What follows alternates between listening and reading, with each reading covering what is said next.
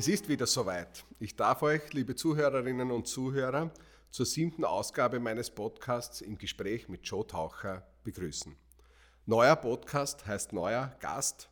Ähm, ich freue mich besonders heute Katharina Weninger zu begrüßen. Sie ist äh, Gemeinderätin, Landtagsabgeordnete in Wien. Sie ist Vorsitzende der jungen Generation in der SPÖ Wien und politisch im 12. Hieb sagt man so auf Wienerisch, oder im 12. Wiener Gemeindebezirk, äh, also in Meidling, aktiv.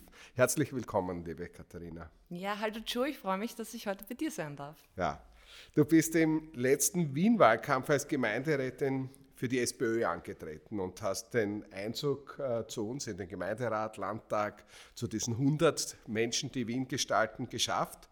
Nochmal herzliche Gratulation an dieser Stelle und ich freue mich äh, natürlich sehr, dich als meine Kollegin im Wiener Rathaus, im, auch im Roten Wiener Rathausclub begrüßen zu dürfen. Äh, bevor ich dich äh, frage, was deine Schwerpunkte deiner politischen Arbeit sind und wir sozusagen einen Blick in die Zukunft werfen, es gibt ja so einen Spruch, heute fallen mir so viele Sprüche ein, ohne Herkunft keine Zukunft, möchte ich gerne mit dir ein bisschen darüber sprechen, wie deine Vergangenheit ausschaut, wie deine politische Vergangenheit ausschaut, wo du herkommst, ähm, äh, wie deine Parteigeschichte sozusagen ausgeschaut hat, weil ich habe ja mit den anderen Mandataren auch ähm, ein bisschen immer darüber geredet, wie sie sozialisiert worden sind. Äh, viele als Schulsprecher, Schulsprecherinnen, Klassensprecher, also da schon aktiv oder in der Gewerkschaftsjugend. Deswegen würde es mich bei dir auch äh, sehr interessieren, wie ist deine Geschichte? Ja, ich habe vielleicht nicht die, die klassische Geschichte einer SPÖ-Mandatarin in Wien. Ich bin ja auch nicht in Wien aufgewachsen, sondern in Berchtesdorf. Das grenzt zwar direkt an Wien, an den 23. Bezirk, aber wenn man sich dort in der Gegend ein bisschen auskennt, dann weiß man, dass eine Straße oft auch Welten trennen. Mhm. Ähm, dort ist es ein bisschen auch so, also Berchtesdorf war ganz lang unter der absoluten Herrschaft der ÖVP. Und äh, meine Familiengeschichte ist auch in diese Richtung gehend. Also mein Papa hat, wie ich klein war, auch für die ÖVP kandidiert. Mhm. Ich war als Kind nicht bei den Roten Falken, sondern Ministrantin in Berchtesdorf. Und bei den Pfadfinderinnen? Na, dort war ich nicht, bei der okay. Jungschau, ja. Jungschau, okay. dort, übrigens, ich auch. Ich war auch bei der Jungschau, aber mich haben sie hinausgeschmissen. Ich habe nicht mehr kommen dürfen dann. Ja, bei mir gab es auch ein paar Eklats als Ministrantin, wie ich mit meinen, mit meinen rosa High Heels, also es waren nicht wirklich High Heels, ich war ja sehr klein, die hatten nur einen 2 cm Absatz, aber ich wäre sehr stolz drauf, da mit der Kutte am, am, Sonntag in die Pfarre gekommen bin. Das haben die Leute dort auch nicht so super gefunden. Nein, aber so bin ich halt auch sozialisiert worden. Also mein Elternhaus ist kein rotes Elternhaus, sondern ich würde mal sagen, eher konservativ, christlich-sozial geprägt. Und ähm, durch meinen Papa bin ich halt viel zu Parteiveranstaltungen mitgekommen, aber halt nicht von der SPÖ, sondern von der ÖVP Niederösterreich. Es war sehr spannend. Ja, das glaube ich. Ich, ja, ich, komme ja ganz vom Land sozusagen. Ich habe im Vorgespräch ja nachgefragt, wann du geboren bist. Ich bin 1986 nach Wien gekommen, da war ich 19 ähm, und komme da auch aus einem tiefschwarzen Bundesland, aus der Steiermark. Äh, meine Familie war auch eher ÖVP-orientiert, aber aber nicht so intensiv wie bei dir, glaube ich. Also meine Eltern waren nicht engagiert in der Partei oder so oder in der ÖVP. Aber ich glaube schon, ähm, das würde ich sagen, in meiner politischen Laufbahn, es äh, gibt zu vielen Parteien Schnittmengen einfach. Also ich würde sagen, das christlich-soziale, du hast das angesprochen, das hat schon eine Schnittmenge mit der Sozialdemokratie, äh, die christliche Soziallehre. Da gibt es schon sozusagen im Sozialbereich und im humanistischen Umgang mit, mit Menschen eine Schnittmenge. Ähm, ich, bin leider, ich bin aus der katholischen Jugend hinausgeflogen, weil ich den Pfarrer damals einmal gefragt habe, wenn Gott nur gut ist, äh, wie kommt dann das Böse in die Welt sozusagen? Und wenn er am Anfang war und ganz alleine, also muss er auch böse sein das war, diese Frage hat gereicht, dass er gesagt hat, ich soll jetzt da nicht mehr kommen. Ja, da hat er nicht viel gereicht nicht viel gereicht. Ja, aber du hast recht, ich glaube, das ist wirklich, das hat mich auch in meiner Kindheit und Jugend sehr geprägt, weil dieses christlich-soziale in meiner Familie halt ganz stark war. Das heißt, man muss den Armen und den Schwachen helfen, äh, Nächstenliebe ganz groß geschrieben. Und das ja. war dann auch das, was mich immer mehr von der ÖVP irritiert hat. Also, dass das immer weniger geworden ist, auch mit der Zeit. Ich kann mich da an eine an eine Geschichte erinnern, da war ich, also genau sagen kann ich es nicht, schätze mal Anfang des Gymnasiums, da waren wir in der Mehrzweckhalle im Biedermannsdorf, eine große ÖVP-Veranstaltung Und der Erwin Bröll ist dort klarerweise auch aufgetreten. Oh. Und hat dort Cora Publikum erklärt, das Einzige, was eine Familie ist, ist Mutter, Vater und ein Kind. Und alles andere ist keine echte Familie. Und das hat mich so irritiert, dass ich in dem Moment aufgestanden bin und den Raum verlassen habe. Wirklich? Und okay. mein Vater hat nicht gewusst, was los ist und ist mhm. mir hinterher. Wie alt warst du da? Ja, zwölf. Zwölf, zwölf Wahnsinn, ja. sehr früh, schon sehr politisch, ja. Und der Papa ist mal hinterher, hat glaubt, mir geht es nicht gut. Und mir ist auch nicht gut gegangen, weil es ja. mit der Aussage nicht gut gegangen ist. Und habe ihm das halt gesagt und gesagt, Papa, ich verstehe das nicht, weil ich habe auch schon damals gewusst, dass es andere Familienmodelle gibt, wurscht, ob das jetzt alleinerziehend oder gleichgeschlechtlich oder sonst irgendwas ist. Mhm. Und das war in unserer Familie auch nie irgendwas, gegen das man war, sondern Hauptsache man hat sein Kind lieb und eine Familie funktioniert. Mhm. Und ähm, das hat mich so irritiert, dass ich ihm das da rausgegangen bin. Und mein Papa hat danach aber zu mir gesagt, dass er deswegen stolz auf mich ist. Also da ja. hat man schon die Unterstützung auch vom Elternhaus gemerkt. Okay. Ja, das ist, äh, ja, das ist wunderbar. Also, weil das ist, da hat sich meine Familie eigentlich nie so interessiert. Aber was, um, um da dran zu bleiben, wo war dann der Punkt? War das schon der Punkt, wo du gesagt hast, ich orientiere mich politisch, ideologisch etwas anders oder als wie meine Familie? Oder ist das erst später gekommen? Oder hat das seinen Grund vielleicht in der Schule? Hast du einen Lehrer gehabt oder eine Lehrerin, die dich sozusagen da auch ideologisch mitgenommen hat? Von der Schule aus glaube ich eher nicht so. Ich war auch Klassensprecherin in einer sonst reinen Burschenklasse. Oh. Also so dieses für eine Gruppe sprechen und mich da einsetzen war schon damals mir extrem wichtig. Äh, Wann es dann wirklich gekommen ist, eben dadurch, dass ich so viel mit Politik zu tun ha gehabt habe, auch als Kind, war für mich klar, dass ich mich auch irgendwann politisch engagieren möchte. Dass es dann wirklich die SPÖ wird, war wahrscheinlich zu der Zeit noch nicht klar, aber wie ich dann mit 18 nach Wien gekommen bin, und auch die SPÖ Wien kennengelernt habe und worum es da okay, geht. Okay, in Wien war erst der Anknüpfungspunkt, war dann nicht da, die genau. Ortsgruppe Nein. Berchtoldsdorf oder Gumpoldskirchen oder so irgendwie bei, beim Heurigen irgendwo. Na, also, das, ist, das ist dann erst in, in Wien passiert. Und bist du gleich nach Meidling gezogen? Bist du sozusagen immer jetzt äh, politisch in Meidling schon aktiv oder hast du zuerst woanders äh, gewohnt oder woanders angedockt, VSSDÖ oder? Na, ich war damals bei der, bei der Audimax-Besetzung Unibrennt dabei, da war ich aber noch nicht in der SPÖ, aber das war dann mhm. schon glaube ich, auch der ausschlaggebende Punkt, wo ich gesagt habe, ich muss einfach irgendwas machen. Mhm. Da passiert so viel, wogegen ich bin und wo es sich auch okay. auszahlt, sich zu engagieren. Und dass ich dann nach Meidling gekommen bin, das waren, glaube ich, Studienfreunde, die halt auch mhm. dort engagiert waren. Okay. Und für mich als Berchtesdorferin war Meidling immer so der erste Anknüpfungspunkt. Ich habe damals auch in Meidling gearbeitet und schon in der mhm. Schulzeit hat man die Freizeit. In Berchtesdorf okay. gibt es bis auf Heurigen ja nicht so viel. Okay. Da fahrt man halt mit der Schnellbahn nach Wien und dann nach Meidling. Und da habe ich mich immer schon wohl gefühlt und habe dann eigentlich gleich bei der SPÖ Meidling bzw. bei der JG Meidling angefangen. Okay. Okay, und wie hast du das deinen Eltern dann beigebracht? Hast du müssen beichten äh, zu Hause und äh, sagen, Vater, bitte sag einmal nichts, ich erzähle dir jetzt was, bitte bleib ganz ruhig. Ja, ich muss ehrlich sagen, ich habe schon ein bisschen rausgezögert, wobei mein Papa da ja auch schon lange nicht mehr bei der ÖVP war, der ist ausgetreten, wie Schwarz-Blau gekommen ist. Oh, okay, 2000. 2000, genau. Mhm ähm, weil er halt mit dieser Art der Politik überhaupt nicht anfangen kann. Und, ähm, aber es war trotzdem, meine Eltern, also vor allem mein Papa und die Vaterseite, das ist, glaube ich, schon noch dieses alte Lagerdenken gewesen. Also wenn ich mich bei einer NGO engagiert hätte oder bei irgendeiner anderen Partei, die nicht die FPÖ ist, dann wäre das vielleicht ein bisschen leichter gegangen, aber die Sozis waren halt schon immer so die anderen. Und dementsprechend war es für mich doch eine große Überwindung, das mit meinem Papa zu besprechen oder mit meinen Eltern und ihnen zu sagen, dass ich mich jetzt in Wien bei der SPÖ engagiere. Und ich habe am Anfang auch ein paar blöde Sprüche anhören können, das ist eh klar. Also okay. man wird da ein bisschen aufgezogen. Naja, klar, wir haben ja alle so Sprüche den anderen Parteien gegenüber, Natürlich. oder? Wir, wir, wenn wir einen ÖVPler treffen, ziehen wir auf mit bestimmten Dingen, nicht? So. Ja, und genau sowas in die andere Richtung habe ich mir dann auch nicht ersparen können. Aber im Endeffekt war alles halb so schlimm okay. und mittlerweile würde ich einmal sagen, meine Eltern sind mein größter Fanclub. Toll. Die sind wirklich sehr stolz auf mich und ja, machen mir, auch fleißig Wahlkampf für mich. Ja, das kann ich mir gut vorstellen. Meine, meine, Eltern sind ja leider schon verstorben, aber meine Schwiegermutter, die ich, äh, die ich äh, jetzt äh, ja, über 30 Jahre kenne sozusagen und, und mit der gut, die ist wie eine Mutterersatz, die sagt immer, mein Gott, deine Eltern wären stolz auf dich, wenn sie das sehen könnten und so. Also das irgendwie, auch wenn man, ich bin jetzt ja 54 sozusagen, aber irgendwie denkt man immer wieder zurück auch und, und freut sich, wenn die Eltern äh, stolz sind, ja, sozusagen auf den politischen Weg. Und das ist jetzt schon eine Krönung in dieser einzigen Millionenstadt Österreichs, in der Metropole, in der Bundeshauptstadt, äh, politisch tätig zu sein.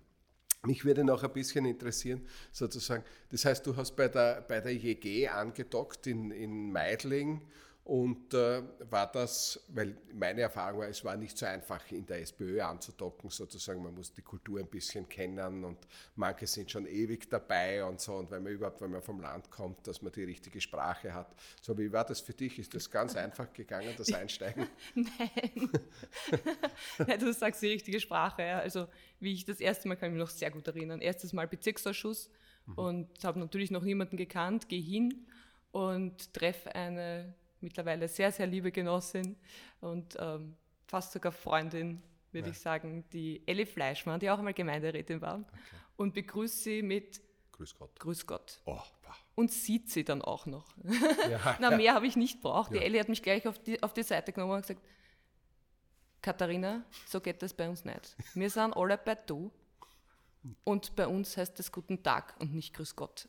Und mittlerweile, glaube ich, habe ich mich da sehr gut angepasst und das geht mir sehr leicht über die Lippen. Jetzt schreckt es mich schon oft, wenn Leute zu mir Grüß Gott sagen. Das ist, das ist nämlich echt, äh, echt lustig, weil ich habe das gleiche Erlebnis. Ich bin das erste Mal in die Sektion aufgekommen. Ich, ich habe beim Thomas Reintl, bei unserem Gemeinderatsvorsitzenden, in der Sektion begonnen. Und äh, es war noch zu, der Thomas wie immer ein bisschen spät. Weißt du, die Alten sind dann natürlich schon immer früher da.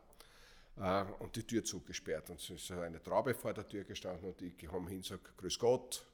Sagst, was ist, weißt du nicht, wo du bist? So, gleich mal angeschnauzt. Also das äh, haben, glaube ich, viele junge Genossen ähm, bei uns erlebt. So, jetzt äh, machen wir vielleicht einen, einen Schwenk. Ähm, sozusagen, du bist ja JG-Vorsitzender von ganz Wien mittlerweile, also das ist äh, deine parteipolitische Karriere, das ist schon eine ganz tolle, eine, äh, eine wesentliche, gewichtige Position in der, in der SPÖ. Du bist die Nachfolgerin von Markus Kreml, der auch IEG-Vorsitzender war und da auch im Gemeinderat ist. Das heißt, äh, da gibt es schon eine Jugendförderung in der SPÖ auch, dass äh, junge Mandatare die sich in der, und Mandatarinnen, die sich in der Partei engagieren, äh, auch sozusagen einen in, in, den öffentlichen Ämtern eine Möglichkeit haben, auch äh, mitzugestalten. Wo, wo, siehst du sozusagen aus deiner, auch aus deiner politischen Karriere heraus, sozusagen deine Gestaltungsaufträge für die nächsten fünf Jahre? Ja, also ich glaube, das kann man sehr breit sehen. Also gerade wenn man die JG als Organisation kennt, dann weiß man, dass wir sehr breit auch thematisch aufgestellt sind. Mhm. Und unsere wichtigsten und, und glaube ich auch ähm, Punkte sind, die wir zusätzlich noch in die Partei hineinbringen, sind halt die Dinge, die vor allem junge Leute ähm, mehr interessieren, vielleicht als die, als die ältere Generation. Also wir, glauben, wir waren auch die Ersten innerhalb der SPÖ Wien, die eine eigene Arbeitsgruppe zur Nachhaltigkeit hatten. Mhm. Genau. Viel früher als, als ganz anderes, glaube ich, auch ein Thema, das dich sehr, sehr prägt. Du warst ja schon auch vor ja. zehn Jahren, wie ich angefangen habe, warst du schon wie ich mich erinnern kann, immer wieder auch bei unseren Veranstaltungen genau. dabei. Ich war schon mit der Benny Bayer in genau. der JG Nachhaltigkeit, mit der Eva Berse, mit der Astrid Rombold sozusagen. Also das, und, und ja, aber das ist so wichtig gewesen, dass dieses Thema in die Partei einfließt. Heute ist es in der Mitte angekommen. Wenn der Bürgermeister heute redet, wir müssen Klimaschutz machen, wir müssen nachhaltige Politik machen, an den großen Rädern drehen, dann ist dieses Thema im Zentrum der Partei angekommen. Das hat schon Jahre gedauert, weil unsere USBs, also unsere zentralen Punkte sind natürlich Arbeit, Soziales und äh, Gesundheit, Bildung, Frauen.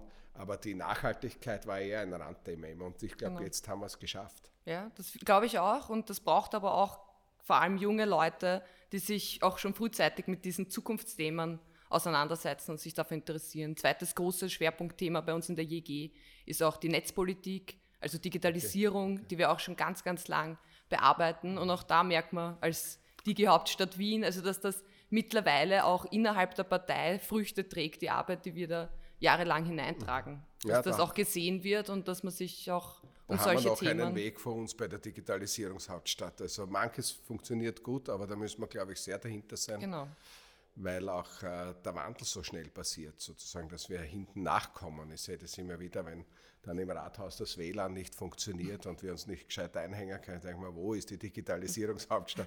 Was natürlich nur eine, eine persönliche Betroffenheit ist, weil natürlich sehr viel, weil man schaut, alle Schulen sind angehängt an Schulnetz und und und. Also da ist schon sehr, sehr viel passiert. Da passiert sehr viel, aber natürlich muss man sich damit auch politisch inhaltlich auseinandersetzen. Das tun wir halt als JG schon sehr, sehr lange und das sind natürlich große Themen, die ich zusätzlich, wie du vorher gesagt hast, zu den Kernthemen, die natürlich auch für junge Leute andere Auswirkungen haben, ähm, die ich in den Gemeinderat auch einbringen möchte. Ja, und ich habe aber sozusagen, weil ich, wir tun ja über den Club sozusagen die ganzen Gremien beschicken, ähm, gesehen, du hast auch einen wirtschaftlichen Schwerpunkt. Du bist im Finanzausschuss, du wirst jetzt, glaube ich, stellvertretende Präsidentin der Tourismuskommission, bist du nominiert. Genau.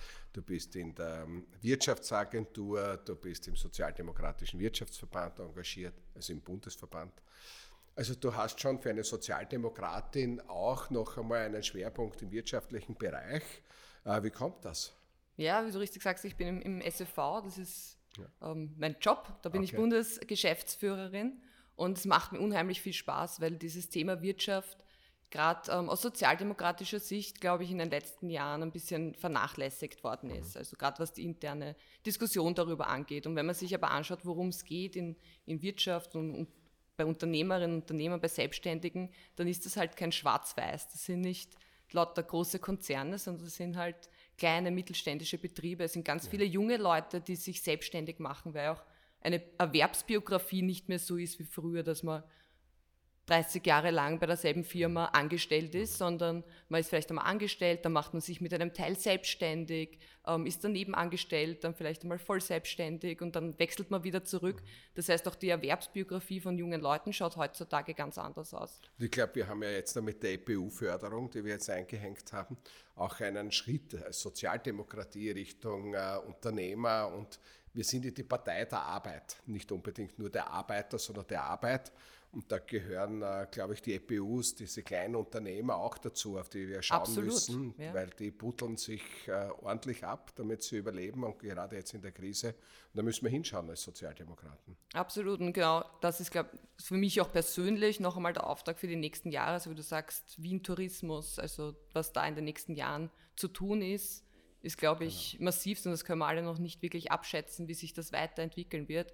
Aber ich bin da sehr zuversichtlich, dass wir da als Stadt Wien auch bestmöglich unterstützen werden, damit auch diese Betriebe, diese Geschäftsbereiche wieder zu ihrer alten Stärke zurückfinden. Da setzen wir auch auf, sozusagen so Hybridlösungen für Kongresse, genau. für den Kongresstourismus, weil das ist ja ein Wirtschaftsfaktor. Ich glaube, ähm, nicht zu erinnern, äh, jeder Kongresstourist lässt 500 Euro am Tag da in dieser Stadt. Richtig. Das ist schon ordentlich was und die, diese Kongresstouristen brauchen wir in Wien auch wieder für unsere Wirtschaft auch, und auch für eine lebendige Stadt. Richtig. Und das, wie du richtig sagst, das umfasst ja viel mehr. Wenn jemand aus dem Ausland zu uns kommt, auch wenn es nur ein Kongress ist, geht er trotzdem am Abend ins Restaurant, geht vielleicht in die Oper, ins Theater, genau. geht weg am Abend. Also das sind alles Dinge, Kauft die sich eine Wiener Schneekugel. Zum Beispiel. Mannerschnitten und so. Ja, Mozartkugeln wird alles mit nach Hause genommen. Und eine Sachertorte. Genau. Ja, voll. Also das sind ähm, Dinge, die man alle mit bedenken muss. Und was was für mich auch sehr wichtig ist, weil du das angesprochen hast, auch mit der Corona-Krise und also diese Wirtschaft und, und ähm, junge Generation, was da ein ganz wichtiges Thema ist, natürlich auch die Nachgastronomie. Mhm. Das okay. sind Lokale, die seit einem Jahr nicht mehr aufgesperrt haben und wo es ja auch nicht nur primär um die Selbstständigen geht, die in einer furchtbaren Lage sind momentan, die teilweise wirklich nicht mehr wissen, wie sie weitermachen mhm. sollen, sondern da, auch da hängt total viel dran. Da hängt eine ganze Generation dran, die jetzt ein Jahr nicht mehr weg war, die nicht mehr feiern konnte, die mhm. total viel verpasst hat. Also ich möchte mir nicht vorstellen, wie es mir mit 18 gegangen wäre, wenn ich ein Jahr lang nicht weggehen hätte können. Kann man gar nicht vorstellen, ja. ja Und gleichzeitig natürlich auch viele Arbeitsplätze, die vor allem für, für junge Leute sind. Also gerade in der Nachgastronomie, wurscht ob ja. DJ, Kellner, Garderobe. Ja. Das sind ähm, von Studentenjobs bis hin halt gerade mhm. Jobs, die junge Leute ausüben. Und die hängen halt alle am seidenen Faden und da müssen wir uns echt reinhauen, dass es den Leuten wieder besser geht und Aber dass sie wieder eine Zukunft da haben. sozusagen da noch einmal den Bogen machen. Abschließend, was ist deine Vision 2025? Äh, was, ähm, was könnte anders sein in der Stadt? Die, die Ilse hat gesagt, in der Budgetdebatte muss zehnmal Floridsdorf vorkommen, hat die Ilse Fitzbauer gesagt. Dann hat sich was verändert. Was, was ist deine Vision sozusagen? Wann hat sich was verändert 2025? Was muss das sein? Ich freue mich immer, wenn Meidling vorkommt, wurscht wo, weil ich bin eine begeisterte Meidlingerin. Aber ich glaube, es muss ein bisschen weitergehen. Also so wie wir vorher gesagt haben, Digitalisierung, ähm, die neue Zeit zu nutzen, aber alle Leute mitzunehmen und vor allem die momentane Situation zu überbrücken und zu schauen, dass wir zur alten Stärke und vor allem zu der vielfältigen Stadt äh, wieder werden, weil momentan ist es ein bisschen trist, wenn man rausschaut. Das liegt nicht an, an den Leuten, die hier wohnen, sondern an der Gesamtsituation. Und ich glaube, da braucht es extrem viel Unterstützung, ähm, damit Wien dieses lebenswerte Wien bleibt, zu dem ich mich auch entschlossen habe zu kommen, weil ja. ich habe, es war ein ganz bewusster Schritt auch für mich als Niederösterreicherin ja. Wien, nach Wien zu kommen. Und das liegt halt mhm. an der Vielfältigkeit. Wir haben ja große Niederösterreicher in Wien schon gehabt. Nicht? Der Häupl war ja, ja. auch ein Niederösterreicher. Auch der Hannes Swoboda. Und der Hannes Swoboda, genau, ja, ja. Du, äh, ich, ich, ich, höre das sozusagen jetzt zur alter Stärke, Wien zur alter Stärke, auch äh, sozusagen doppeldeutig. Also 2025 der absolute für die SPÖ. Ja, richtig. Die Stadt blüht. Ähm, ich bedanke mich herzlich für das wirklich interessante und aufschlussreiche Gespräch. Die Zeit fliegt immer so dahin.